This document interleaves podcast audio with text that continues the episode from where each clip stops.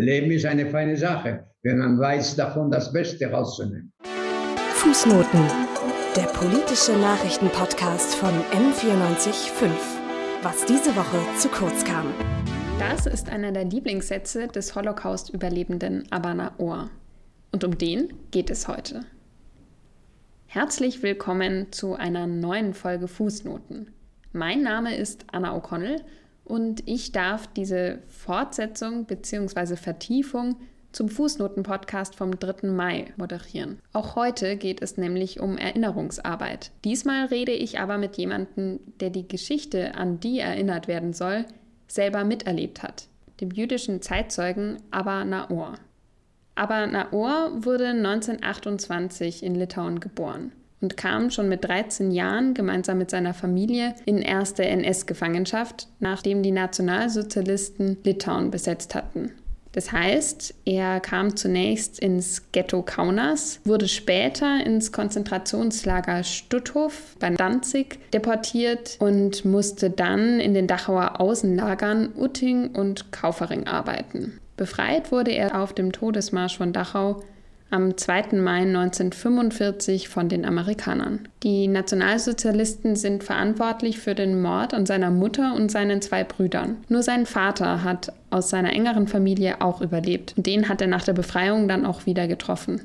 Nach dem Krieg ist er ziemlich schnell nach Palästina ausgewandert, kam aber immer mal wieder nach Deutschland zurück, hat zum Beispiel auch ein paar Jahre in Hannover gelebt und wohnt inzwischen wieder hauptsächlich in Israel hauptsächlich in Israel, sage ich, weil er jetzt seit ungefähr 25 Jahren jedes Jahr für ein paar Monate nach München kommt, um in München und Umland Zeitzeugengespräche in Schulen zu geben. Ich selber kenne ihn wegen meines Freiwilligendienstes in der KZ-Gedenkstätte in Dachau. Äh, da habe ich ihn auch bei Zeitzeugengesprächen begleitet und habe mich gefreut, dass ich letzte Woche mal wieder bei einem dabei sein durfte. Er ist nämlich für die Befreiungsfeierlichkeiten dieses Jahr, beziehungsweise auch wegen der Zeitzeugengespräche natürlich, trotz Corona wieder nach Deutschland gereist und ähm, gibt jetzt digitale Zeitzeugengespräche von der Gedenkstätte aus. Und ich konnte ihm hinterher letzte Woche noch ein paar Fragen stellen. Wie sind Sie zu den Zeitzeugengesprächen gekommen und seit wann machen Sie die schon? Na, ich mache es ungefähr 25 Jahre schon. Aber das war, das war eine ganz zufällige Sache. Die erste Besuche in, in Dachau, die waren so Quick-Besuche, äh, ohne, ohne überhaupt nachzudenken. Der richtige Dings kam, wenn ich eingeladen bin zu der Jugendbegegnung. Äh, äh, äh damals äh, war es auch nicht einfach für mich, äh, weil ich habe jahrelang da, darüber überhaupt nicht gesprochen. Und da bin ich eingeladen worden zu der Jugendbegegnung und diese zwei Wochen haben mich aufgemacht irgendwie. Äh, zu reden über meine Vergangenheit. Das war der Anfang eigentlich. Aber dann, äh, äh, ich lebte damals in äh, Hannover und ich hatte meine Familie dabei und meine Enkelkinder gingen dort zur Schule. Und die Lehrer haben mich gefragt, äh, wir wissen, dein Opa der war im Lager, ist er bereit zu erzählen. Ich habe immer Nein gesagt. Ich war nicht, ich, ich war, ich, ich hatte nicht den Mut überhaupt darüber zu reden. Ich wusste, ich werde nicht fertig werden. Und da, ich hatte vier Enkelkinder. Jeder wollte, dass ich zu seiner Schule komme. Aber ich habe immer gesagt, nein. Dann kam der Letzte, das war der Jüngste. Und ihm war mir schwer, Nein zu sagen. Und äh, nur, ich hatte überlegt, werde ich es schaffen? Weil was, was geschieht, wenn ich anfange zu reden und kann nicht weiter? Wie wird mein Enkelsohn aussehen in der Schule? Die Kinder werden ihn verrückt machen nachher. Und ich ging zu ihm in der Schule und es war schon wirklich nicht einfach. Und ich habe äh, äh, meine Geschichte eigentlich fast ganz erzählt, mehr oder weniger. Und dann äh, habe ich angefangen äh, zu bekommen äh, von verschiedenen äh, Leuten, warum machst du das nicht? Schau, hier wird ja weniger und so. Und ich, ich habe geschrieben einen Brief an die, an die Kultusministerin von Niedersachsen und habe ihr erzählt, ich war in einer Schule von meinem Enkelsohn und ich habe gesehen, wie viel Interesse die Kinder zeigen, aber die wissen gar nicht. Und da ich jetzt noch ziemlich lange bleibe in Hannover, ich habe probiert und ich bin bereit, äh, äh, weiter zu probieren, weiter zu machen. Mal sehen, wie es funktioniert. Seit dann habe ich dann, also, als sie geschrieben an alle Schulen. Gibt ein Verrückter, wahrscheinlich sie geschrieben, der bereit ist zu erzählen. Und seit dann höre ich nicht auf zu reden. Das war der Anfang. Und wie ist das jetzt? Jetzt ist es ein Teil von mir. Man kann ja nicht alles erzählen. Ich erzähle auch nicht alles. Ich erzähle, was ich erzählen kann, was ich, was ich selber überwinden kann. Weil es gibt Dinge, die ich, die ich gar nicht, ich werde nie fertig äh, erzählen, wenn ich die anfange. Äh, ich will auch die Kinder nicht äh, damit beschäftigen und, und ich will ihnen ein Basis geben von der Vergangenheit. Aber, aber ich will kein Lehrer sein von denen. Ich will denen nur erklären, was geschehen kann, wenn man nicht aufpasst. Die sind ja auch irgendwie äh, involviert in diese ganze Sache. Die haben ja äh, äh Großväter gehabt und Urgroßväter und Familienmitglieder, die mitgemacht haben und manche haben nicht mitgemacht und manche waren dagegen. Aber diese Kinder haben ein Problem auch mit dieser Vergangenheit. Nicht nur ich habe dieses Problem. Auch die, die Eltern von diesen Kindern haben ein Problem mit dieser Vergangenheit. Äh, also wir als Erwachsene müssen sehen, wie kann man es an die Jugend bringen in, in eine Art, dass die Jugend, Jugend kann damit leben und kann irgendwas Vernünftiges davon machen. Haben Sie den Eindruck, dass die SchülerInnen darauf vorbereitet sind? Ich glaube schon. Es war nicht immer im Anfang so, so viel ich äh, äh, da entscheiden kann, äh, ob es war oder nicht.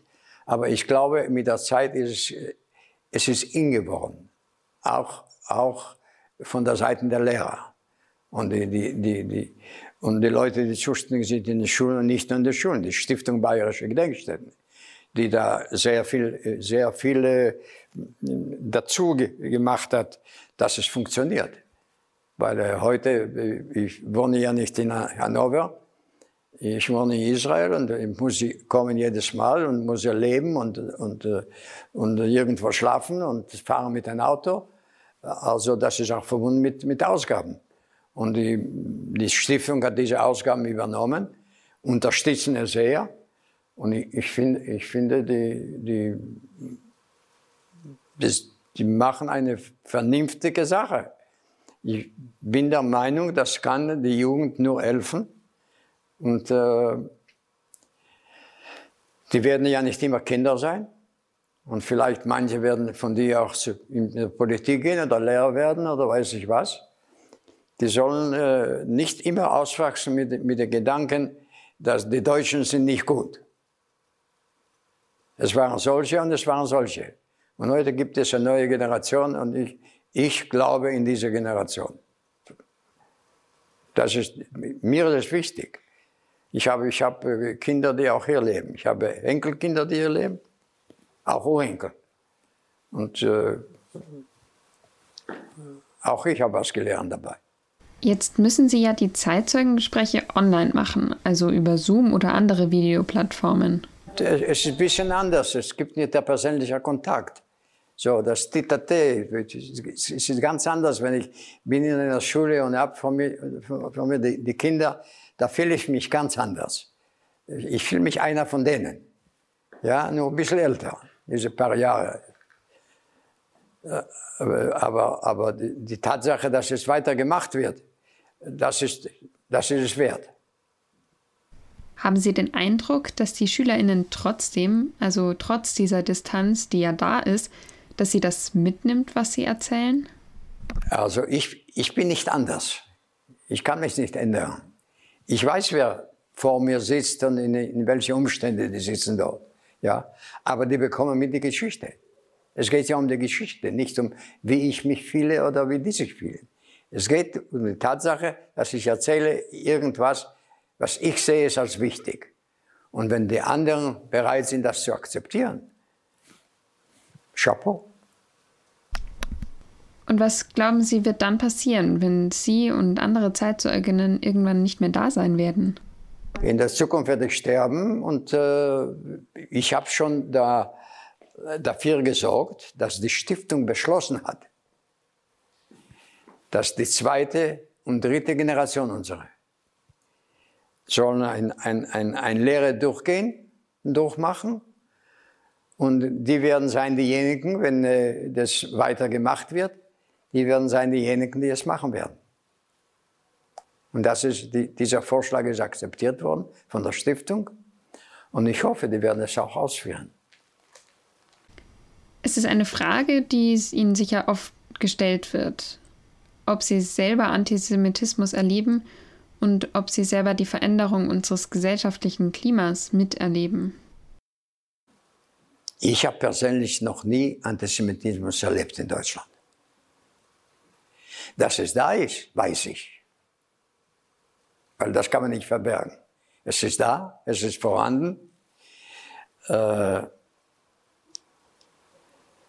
dass man davon ein Politikum gemacht hat, stört mir irgendwie. Macht Ihnen das Angst?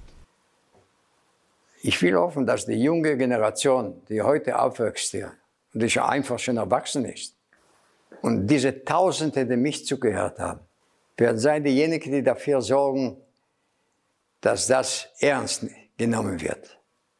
Ich habe dieses Interview ja im Anschluss an ein Zeitzeugengespräch aufgezeichnet.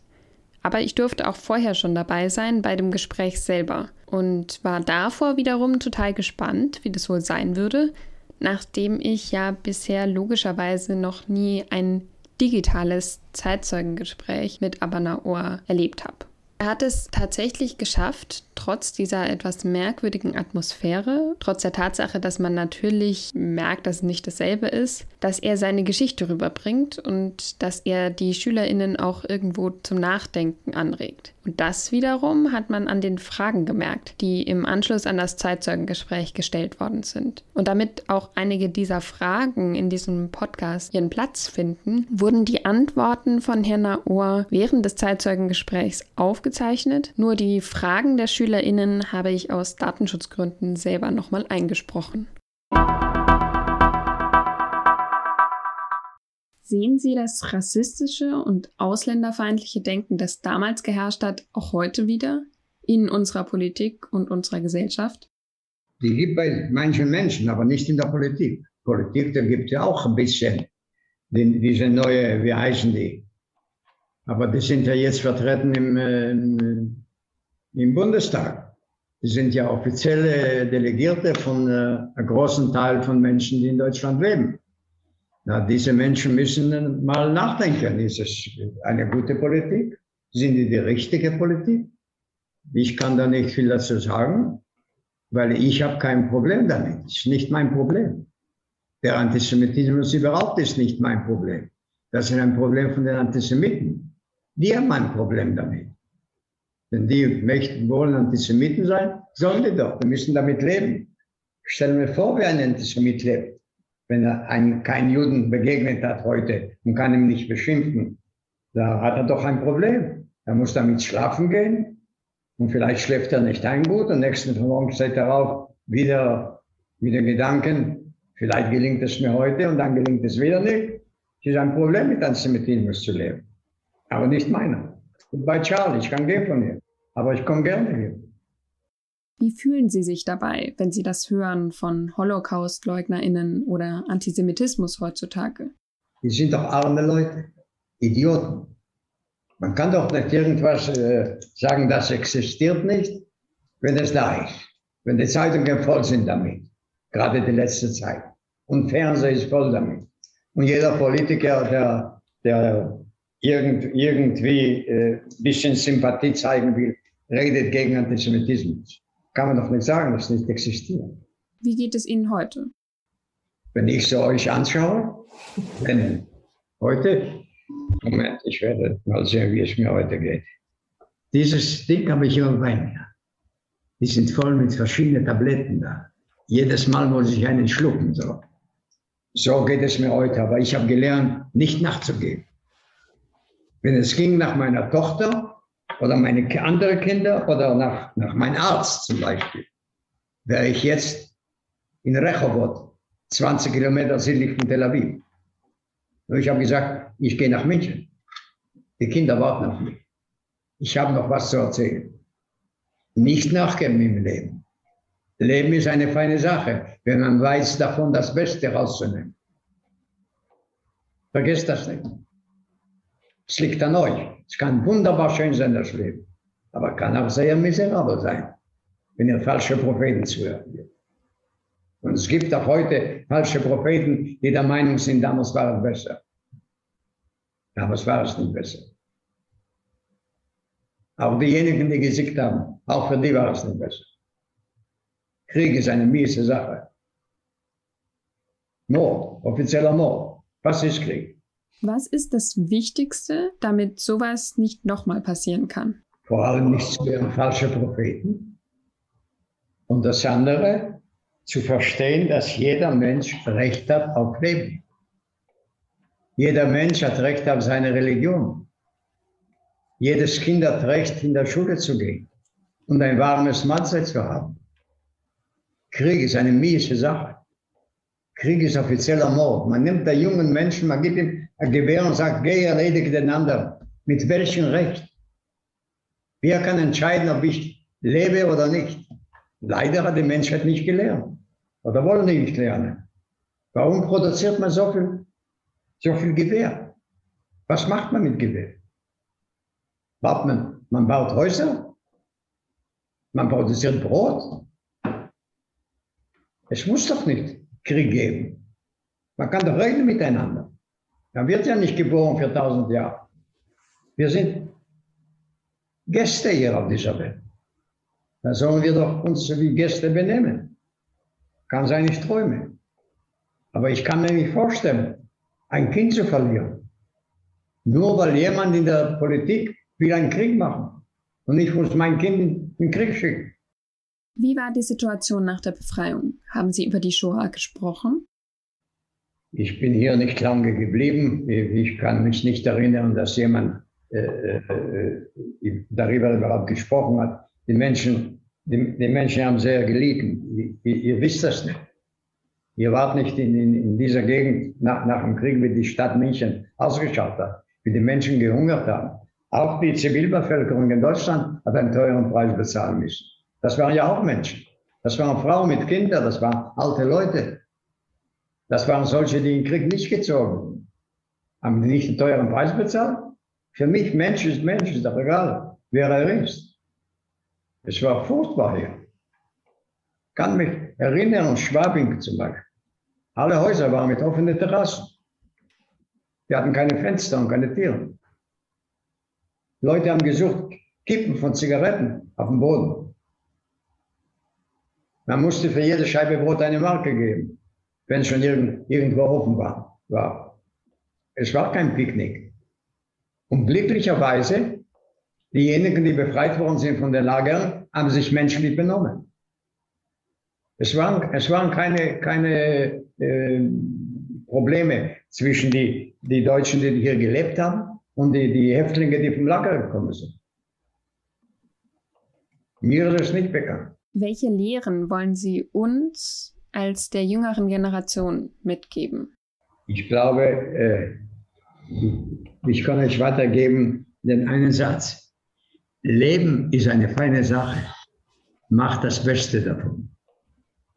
Das ist ein Geschenk, das man einmal bekommt. Es gibt kein zweites Mal. Genießt das Leben. Positiv. Und denkt daran, dass auch der Nächste hat Recht auf Leben. Wir sind alle gleich. Was glauben Sie, ist der beste Widerstand gegen Rechtsextremismus und Antisemitismus? Es wird niemand, niemals verschwinden von der Welt. Dieser Antisemitismus und Extremismus, weil es gibt solche, es gibt Leute, die kann man nicht überzeugen. Es hat immer gegeben und es wird immer geben. Ich habe ich hab kein Mittel dafür. Ich bin der Meinung überhaupt, dass Menschen leben mit Hass. Wie schwer es ist, mit Hass zu leben. Wie leben die damit? Ich habe auch teilweise gelebt mit Hass. Es ist furchtbar. Wie lebt man mit Hass? Es gibt Menschen, das ganze Leben leben die mit Hass.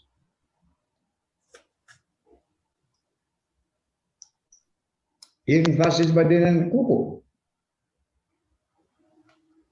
Jeder Mensch ist ein Mensch. Wir kommen auf dieser Welt nicht, weil wir wollten. Zufällig sind wir da für eine gewisse Zeit. Eines Tages ist es vorbei. Warum nicht das Beste davon machen? In welchem Zustand befanden Sie sich körperlich und mental während der Zeit im Lager? Ich weiß nicht, ob ich normal war im Lager. Mich hat gar nicht interessiert, ich, der Hunger. Der Hunger, der Hunger nimmt alle Gefühle weg von Menschen. Der, der, der, der, geht rum so, so, ein, äh, so ein Tier. Dauernd auf Suche, vielleicht irgendwas Essbares. Haben Sie eine Ahnung, was es bedeutet? Hunger Tag für Tag, Nacht für Nacht? Das kann man sich gar nicht vorstellen. Mit der Zeit braucht man schon nicht so viel Weil alles wird so klein. Das Leben, das Leben im Lager, das war ja kein, doch kein normaler Leben. Aber ich hatte immer den Gedanken, mein Bruder, der 14 Jahre alt war, lebt er noch oder lebt er nicht? Ist er wirklich erschossen worden, auch heute? Vielleicht lebt er irgendwie. Ich gehe manchmal auch heute in der Straße so, ich schaue Menschen an. Kann es sein? Vielleicht hat man meinen kleinen Bruder nicht vergast in, in, in Auschwitz. Vielleicht hat ihn jemand adoptiert. Vielleicht lebt er irgendwie. Diese Gedanken verschwinden. Die werden verschwinden mit mir zusammen. Teil meiner, meiner, meiner äh, Beschäftigung mit, mit diesen Vergangenheit ist. Ich rede über meine Familie. Und solange ich rede über die, für mich sind sie lebendig. Die existieren, solange ich rede über die. Die werden doch zusammen mit mir verschwinden. Mein Onkel, der ist 18 Jahre alt. Ja, er war noch acht, neun Jahre alt. Wir saßen mal so bei Feiert zusammen, die ganze Familie am Tisch. Äh, der hat mich angeschaut. Ich weiß nicht, was hat er verstanden oder was nicht.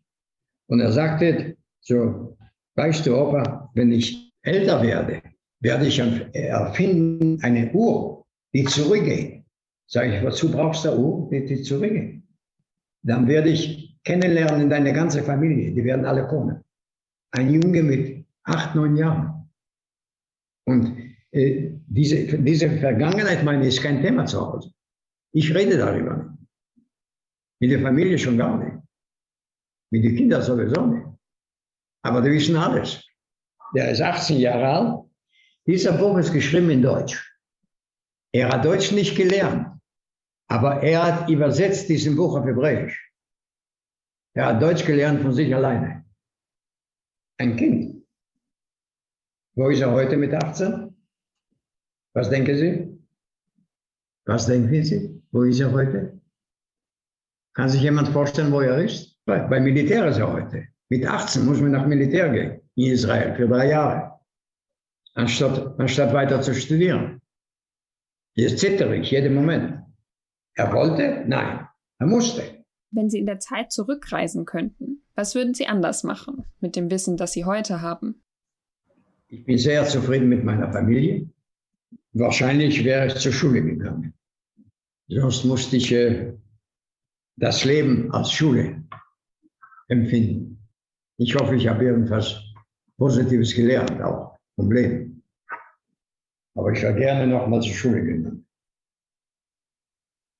Ich finde, man merkt an Fragen der SchülerInnen auch, dass ihnen bewusst ist, warum sie sich jetzt ein Zeitzeugengespräch anhören müssen und warum sie sich überhaupt noch mit diesem Teil der deutschen Geschichte beschäftigen müssen, 76 Jahre danach.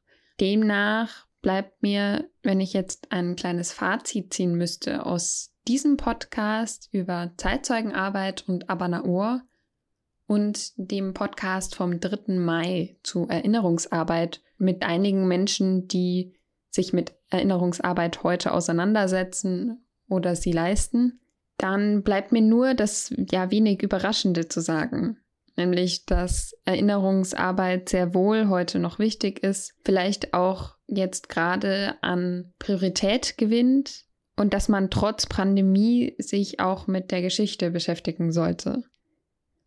Und ich hoffe, dass eins in dieser Folge jetzt deutlich geworden ist, nämlich dieses Zitat von Abanaor, mit dem auch diese Folge angefangen hat.